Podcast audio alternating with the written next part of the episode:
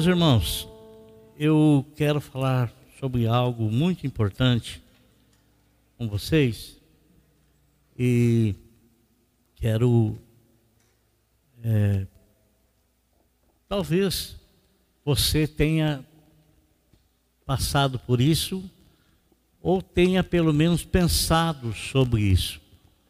Quem sabe pensado uma, duas, três vezes, ou talvez seja um pensamento constante na sua mente.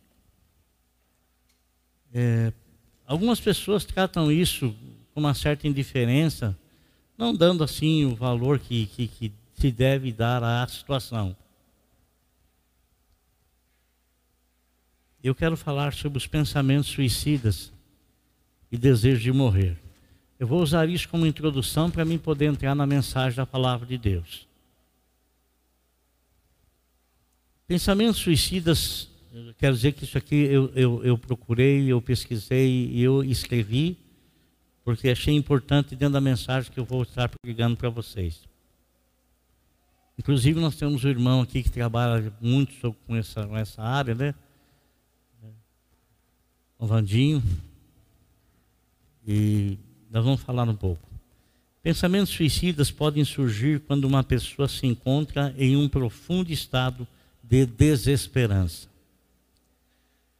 Relatos levam a crer que eles aparecem de repente, como se tivessem vida própria, e permanecem na mente até que seja encontrada uma maneira de expulsá-los. Na maioria dos casos, a existência desse tipo de pensamento só é percebida quando eles se tornam mais recorrentes mais costumeiros. Em outros, a pessoa os vê como normais, já que convive com isso há muito tempo. De fato, o aparecimento de pensamentos suicidas é um forte indicativo de que precisamos procurar ajuda, pois algo está errado conosco. A sua origem, no entanto, é de difícil identificação. Esses pensamentos podem ser fruto de diversas circunstâncias diferentes. Por isso, o tratamento é complexo e multifacetado, multifacetado várias facetas, né? vários, vários eh, episódios, vários capítulos, várias sequências. Felizmente, independente da situação, é possível combatê-los e fazer a prevenção. Características dos pensamentos suicidas. Quando estamos com dificuldades, automaticamente estamos mais sujeitos a nos entregar para pensamentos negativos. A maneira como pensamos exerce grande influência sobre nós. Notamos apenas os problemas e nos preocupamos constantemente com o cenário catastrófico que criamos na nossa mente. Com o passar do tempo, esses pensamentos se tornam naturais. A cada dia dedicamos mais e mais tempo para contemplá-los, especialmente quando algo ruim acontece em nossas vidas. Na verdade, sentimos até um pouco de conforto em pensar de forma negativa. É assim que eles evoluem para pensamentos suicidas. A constante negativa, negatividade, medo, comportamento compulsivo, a baixa autoestima, desamor, dificuldade de autoaceitação, preocupação, ausência de autoconfiança, ansiedade.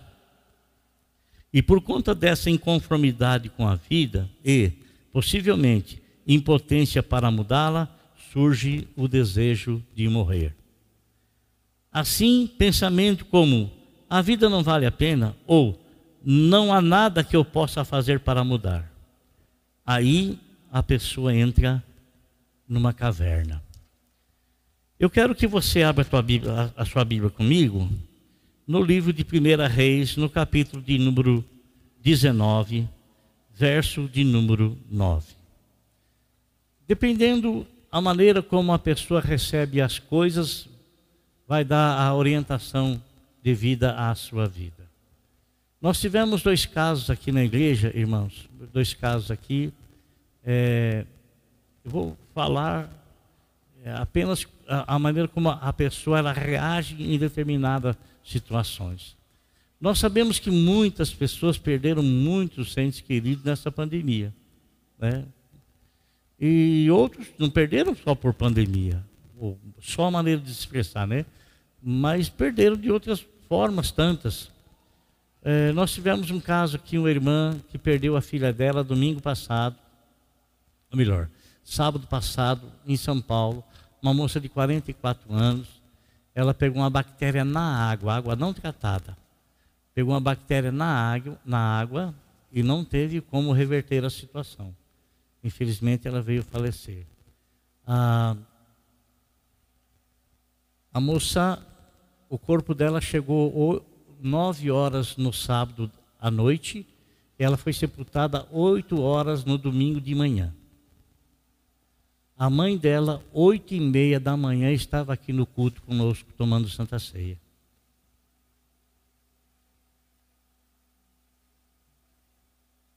Ontem, é, Pastor Jerônimo, que todo mundo quase conhece aqui, Pastor Jerônimo. Infelizmente, ele perdeu a filha dele de 22 anos, né? Num acidente de, com moto ali é, perto de Curitiba. Ah, ela e o esposo estavam na, na moto, ela na traseira, e eu não posso falar exatamente como foi, porque não tenho acesso a isso, então não quero mas eles bateram num caminhão e ela estava na garupa e infelizmente ela veio a falecer. Ah, o sepultamento dela foi ontem, às 5 horas da tarde. Pastor Jerônimo, hoje pela manhã, ele estava na igreja pregando o Evangelho. São reações que as pessoas têm. Outros perdem um ente querido, eles, eles não que essa atitude deles quer dizer que se recuperaram, mas eles estão lutando, lutando porque sabe que não tem como retornar aquilo. Não tem como fazer absolutamente nada. Não tem como lutar contra aquilo. Né? Outras pessoas reagem de forma diferente. Né? Perde alguém e eles é, se comprometem em si mesmo e, e tem, uma, tem uma dificuldade muito grande, muito grande para sair né, da situação. Nós estamos falando de uma situação aqui, amado, que pouco às vezes é comentado, mas as pessoas elas elas procuram suicídio. Em que estado emocional que essas pessoas estão? De chegar ao ponto de tirar a própria vida. Qual é o estado que uma pessoa dessa se encontra, porque tirar a própria vida é não conseguir conviver consigo mesmo? Que estado que uma pessoa dessa está? Talvez você é, olhe assim e, e, e, e às vezes fala, nossa, que coisa, aquela pessoa né, se suicidou. Mas o que será? Como é que estava essa pessoa para chegar a tomar essa decisão? Chegar a esse ponto? Qual é o estado emocional dessa pessoa? E muitas pessoas acham que a depressão é algo, deixa eu, deixa eu falar aqui bem claramente, né? É frescura da pessoa, isso aí é frescura, isso aí é. Né? Mas, irmão, não é. Não é. Não é. E quem já passou, pelo menos, por uma pequena depressão, sabe que não é. E existem casos muito mais profundos difícil retorno da pessoa à vida real. Agora, será que na palavra de Deus nós encontramos homens de Deus, pessoas, mulheres de Deus que tiveram e passaram por, por alguma situação semelhante? Pois é, eu quero ler com você capítulo 19 de 1 Reis, versículo de número 9. Está escrito assim: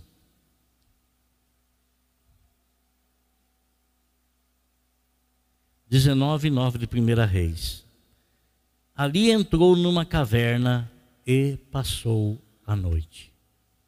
Ali entrou numa caverna e passou a noite.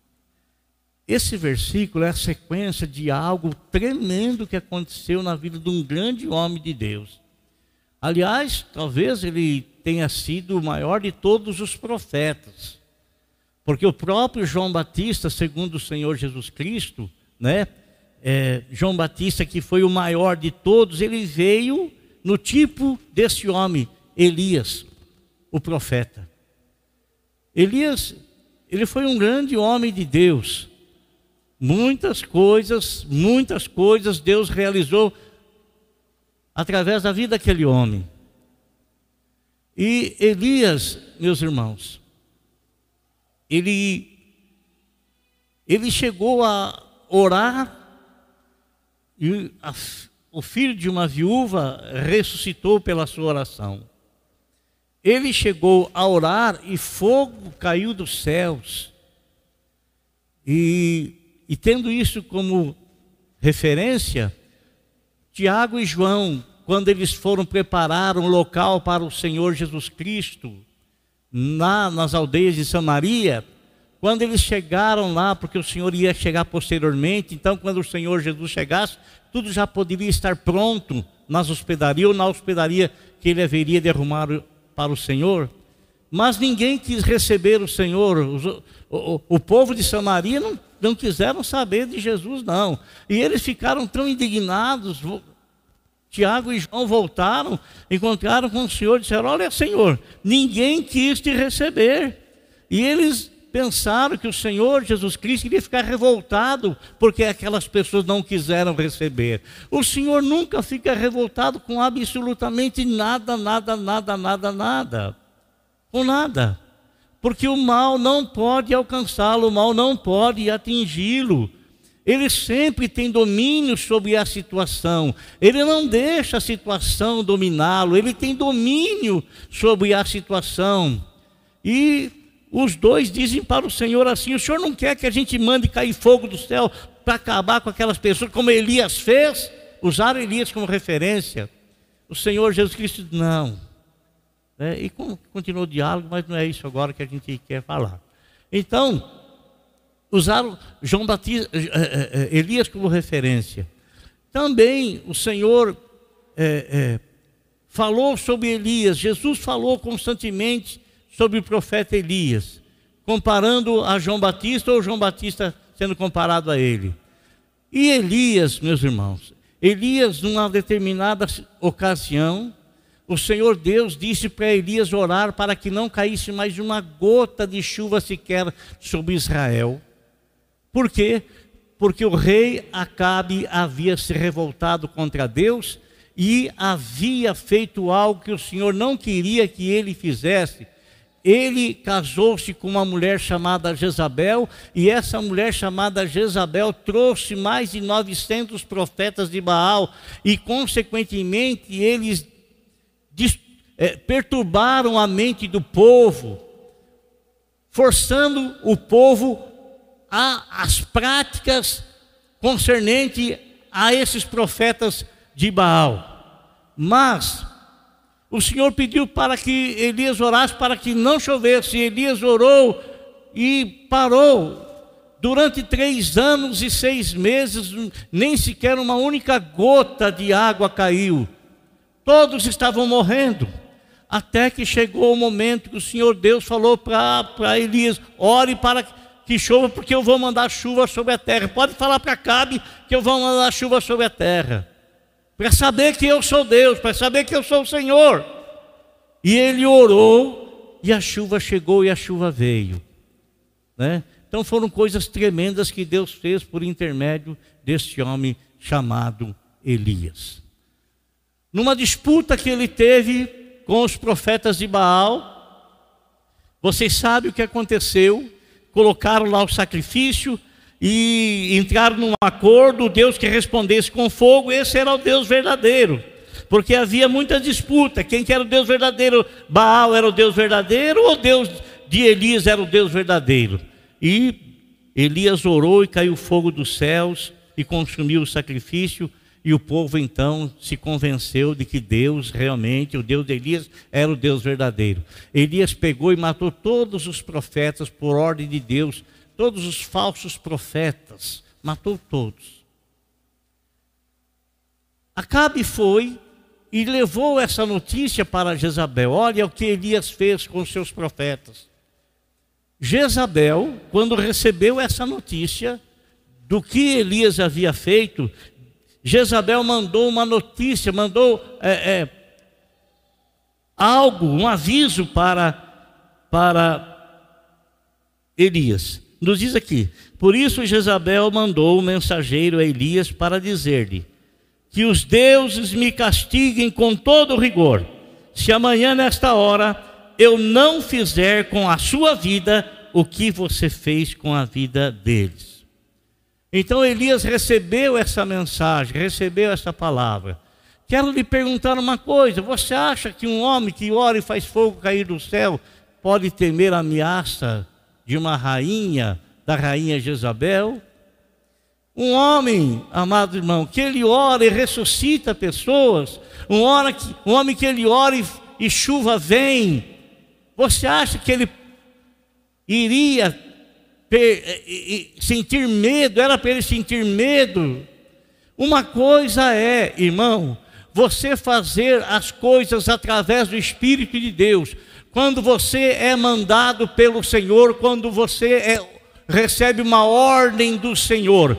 Outra coisa é você estar no seu estado natural.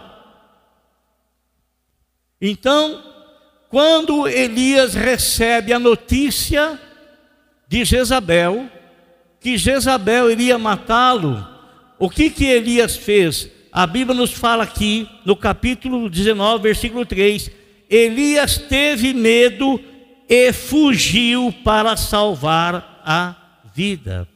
Elias ele sentiu-se oprimido, ele sentiu-se com medo, e no ele sentir medo, ele teve uma ação. E qual foi a ação? A ação foi fugir. Olha, nos diz aqui que ele fugiu e chegou numa cidade chamada Berseba de Judá. Ele deixou o seu servo ali, quer dizer, um amigo dele, alguém que estava junto com ele, alguém que o servia, ele deixou ali e ele caminhou mais um dia a pé no deserto. Mais um dia. E quando ele encontrou, ele encontrou uma árvore, uma árvore chamada Giesta, ele então sentou-se debaixo daquela árvore. E ao sentar-se debaixo daquela árvore, ele fez uma oração. Que tipo de oração ele fez? A Bíblia fala que ele orou a Deus pedindo a morte. Ele foge de lá com medo da morte. E ele vai para um lugar onde ele está sozinho com Deus e ele ora a Deus pedindo a morte. Como é que nós vamos entender isso aí? Como é que nós vamos compreender essa situação? É muito simples. Você se lembra da guerra que houve entre Israel e os filisteus, aonde o gigante estava desafiando o Deus de Israel, não é? E ele chegou e fez uma proposta: não vamos guerrear a nação contra a nação, não. Escolha um guerreiro aí que venha lutar comigo. Aquele que vencer, o outro, o povo se torna escravo do outro, do vencedor.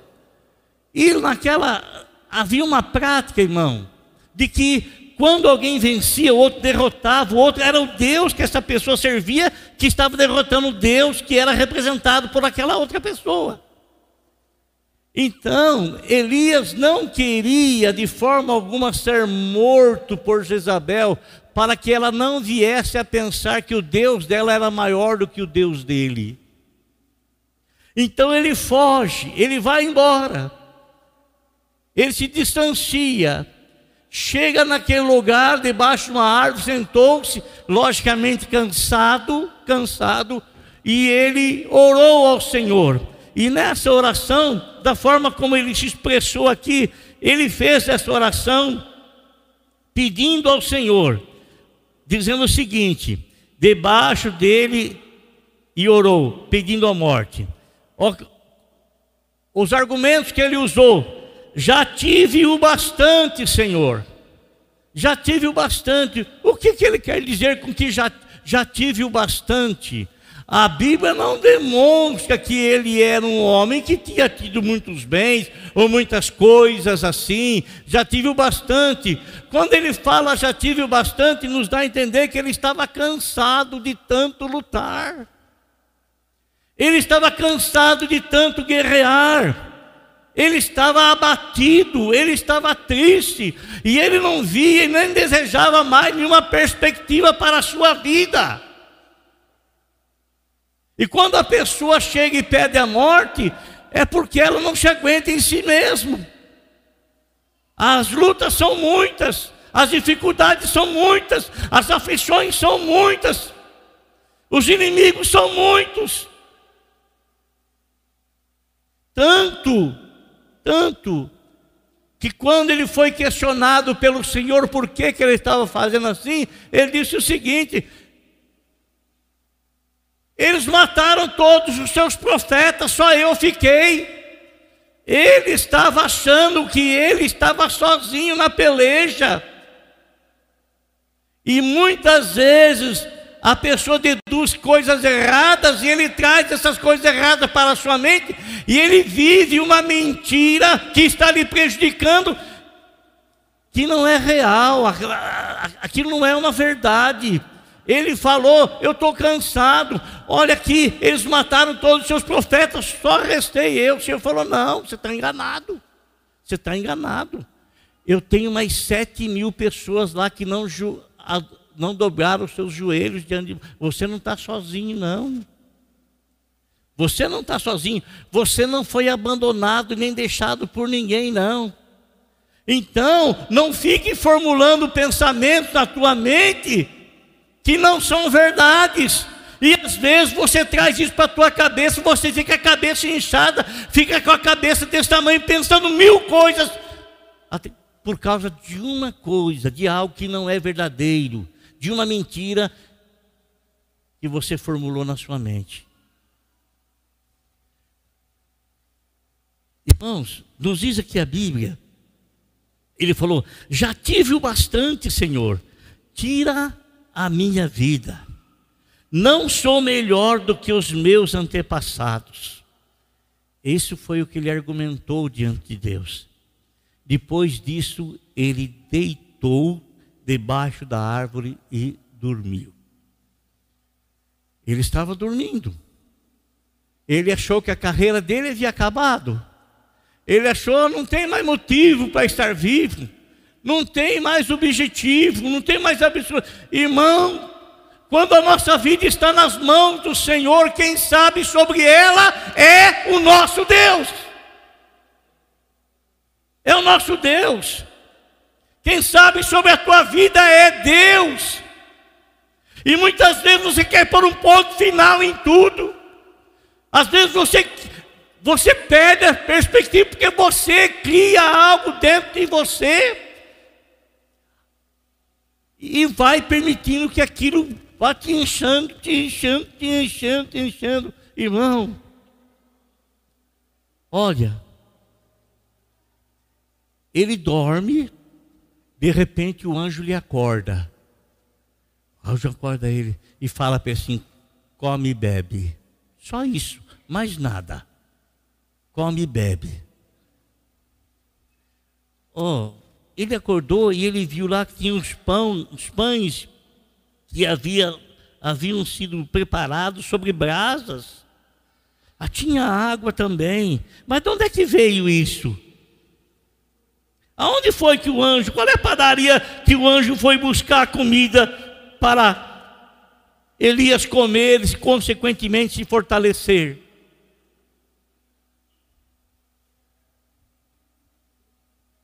Ele come, ele levanta, ele olha, vê aquilo, ele está com fome, ele come ele bebe. E ele volta a dormir. Irmão, quando a pessoa está no estado depressivo, tudo que ele quer é dormir. Tudo que ele quer é ficar sozinho. Tudo que ele quer não quer ver ninguém, não quer falar com ninguém, não quer enxergar ninguém, não quer nada.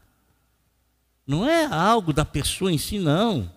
Não é algo que ela cria dentro de si, não. São situações que vão moldando a vida dela, que vão moldando a alma dela, que vão moldando os pensamentos dela, até que o pensamento toma conta de toda a energia dela, suga toda ela. Suga toda. E ele, irmãos, ele voltou a dormir. Voltou a dormir. O que, que o anjo faz? Nós não sabemos que não nos mostra quanto tempo ele dormiu. Não mostra. Não mostra. O anjo pega e sacode ele de novo. Acorda, acorda, levanta e come. Aí o anjo lhe fala algo muito precioso. Come, porque a tua caminhada ainda é longa, ó. Você pensa que tudo está acabado? Você pensa que tudo terminou? Você pensa de forma alguma, quem deu vida para você foi Deus.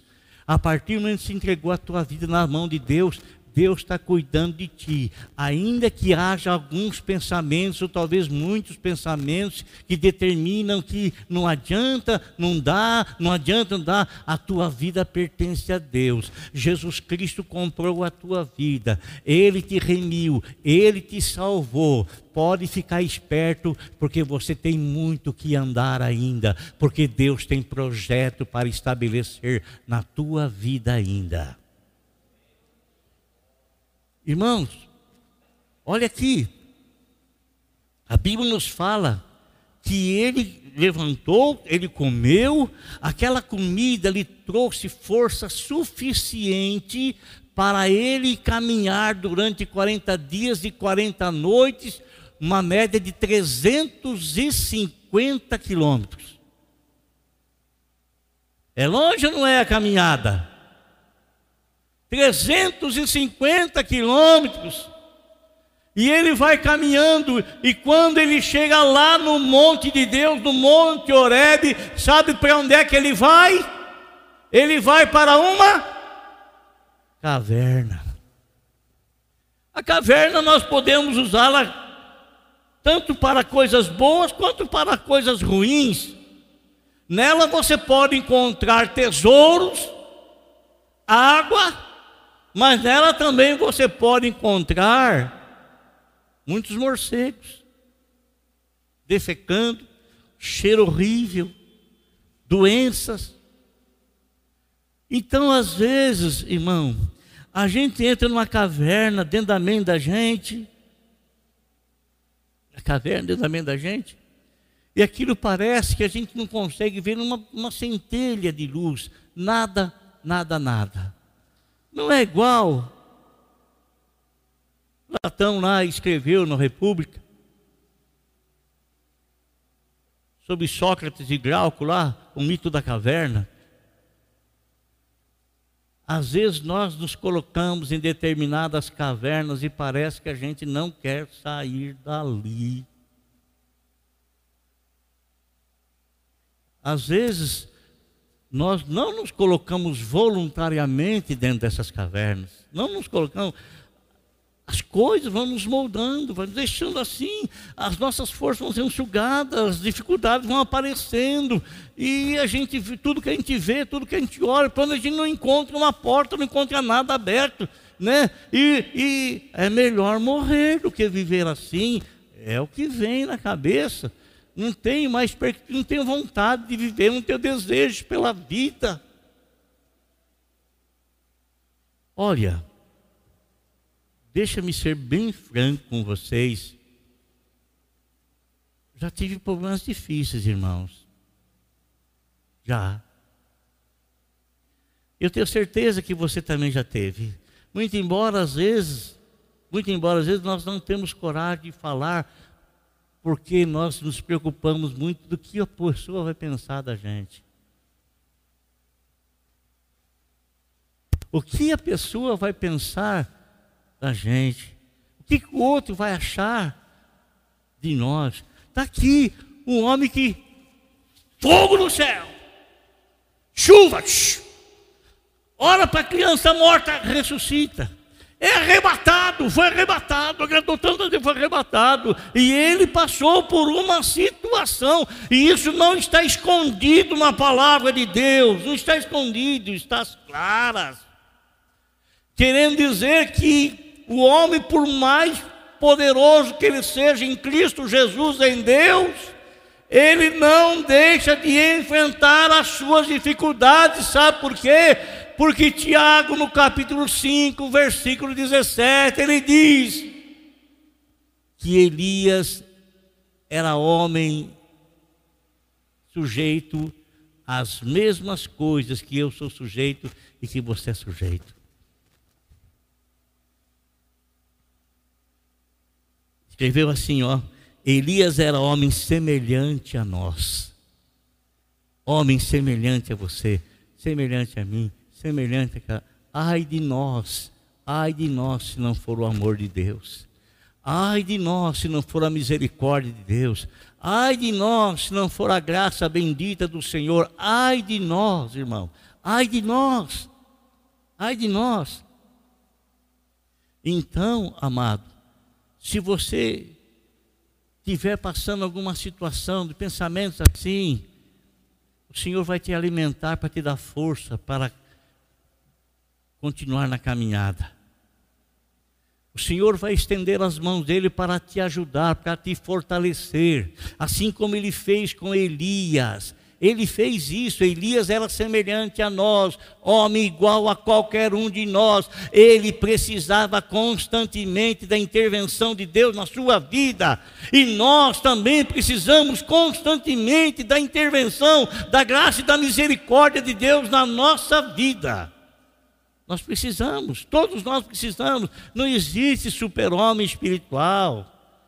Não existe, todos nós somos iguais, dependentes e carentes do mesmo Deus e da graça e da misericórdia do mesmo Deus. Precisamos. Amém? Então, se você se deparar com algum caso na sua família,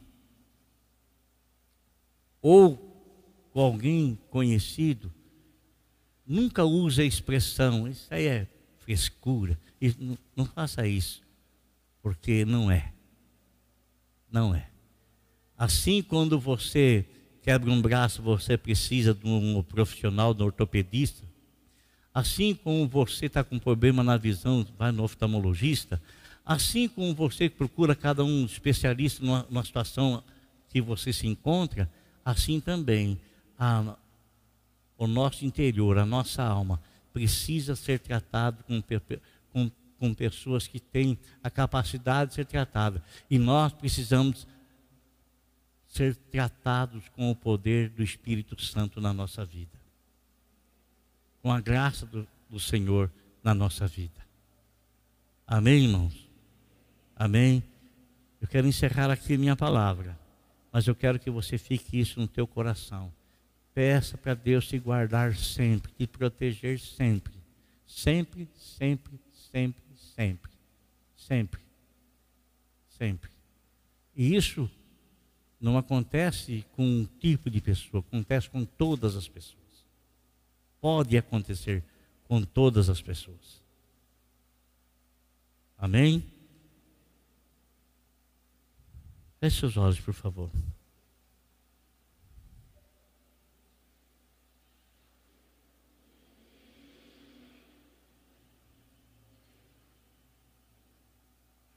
Senhor nosso Deus e nosso Pai, bendito e santo. Em nome do teu Filho Jesus Cristo, nosso eterno Senhor, nosso eterno Salvador. Eu agradeço, Senhor meu Deus, e que essas palavras que nós trouxemos aqui aos teus filhos, aos teus servos, meu Deus e meu Pai querido, o Senhor possa ajudá-los, possa abençoá-los em toda e qualquer situação e circunstância da vida. Toda, Senhor. Meu Deus, ajuda cada um, Senhor, cada um, porque todos nós enfrentamos e temos dificuldade, todos nós, todos nós, Senhor, todos nós.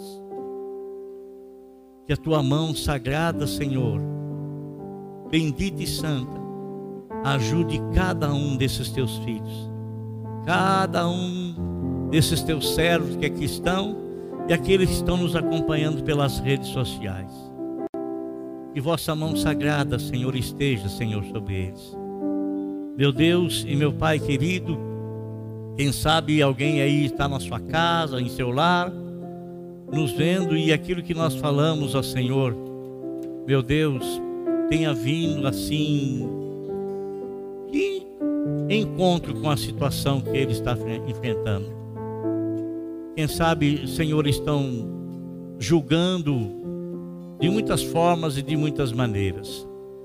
Mas eu sei, ó Deus, que o que nós precisamos é da tua bênção, é da tua misericórdia, é da tua bondade, é do teu amor. E em nome de Jesus, Senhor, abençoa esse teu filho, essa tua filha. Abençoa para a glória do teu santo nome. Abençoa para a exaltação do teu santo nome. Abençoa, ó Deus, ajuda, Senhor, quem porventura estiver passando e quem passou, glória a Deus, porque venceu a situação. Glória a Deus, Senhor, porque foi vencedor e foi vitorioso. No nome de Jesus, ó Deus, eu oro a Ti, oro a Ti, ó Pai, no nome do Teu Filho Jesus. Ajude todos os Teus filhos, Pai, abençoe a todos para a tua honra, para a tua glória e para o teu louvor. Meu Deus, não existe nenhuma diferença entre nós e Elias. Somos homens iguais. Iguais, iguais, iguais, iguais, iguais. Tanto em virtudes quanto em fraquezas, Senhor. Meu Deus, e precisamos sempre, sempre, da tua companhia e do teu cuidado. No nome de Jesus. Amém.